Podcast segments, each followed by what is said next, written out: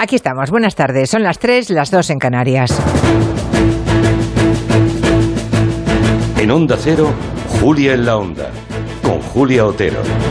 Y ya lo han escuchado también en el informativo. Siguen las respuestas a la decisión de Argelia, que ayer anunció que suspendía el Tratado de Amistad y congelaba su comercio exterior con España. El conflicto, en plena crisis energética, desatada por la invasión rusa a Ucrania, no ha gustado mucho en Bruselas, que ya ha pedido a Argelia que reconsidere su decisión. Veremos qué presión puede ejercer Europa sobre este conflicto diplomático que empezó hace unas semanas con el cambio de postura de Pedro Sánchez respecto a la soberanía marroquí del Sáhara.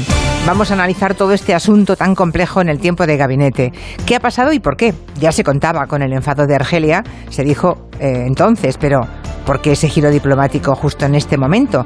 ¿Qué justifica esa tensión diplomática con uno de nuestros principales proveedores de gas? Se suele decir que lo que no se entiende no se puede explicar y por eso hay tantas especulaciones del giro de la política exterior española. En definitiva, ¿qué nos están contando y qué no nos están contando y por qué.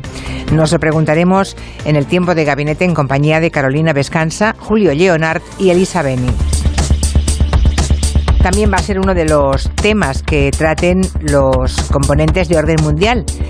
Blas Moreno y Fernando Arancón, que también quieren hablarnos de Boris Johnson después de superar su moción de censura. La obesidad infantil es uno de los principales problemas de salud pública a nivel internacional y, por supuesto, también nuestro en España. Según los últimos datos disponibles, en España, cuatro de cada diez niños y niñas tienen exceso de peso. Y uno de los problemas, curioso, es que los padres no lo ven. O sea, los, los padres no ven gordos a sus hijos, aunque lo estén. Hablaremos de estas cifras preocupantes con Ernesto Gasco, que es el alto comisionado contra la pobreza, pero también con dos atletas que han hecho suya esta lucha con Teresa Perales y con Pau Gasol.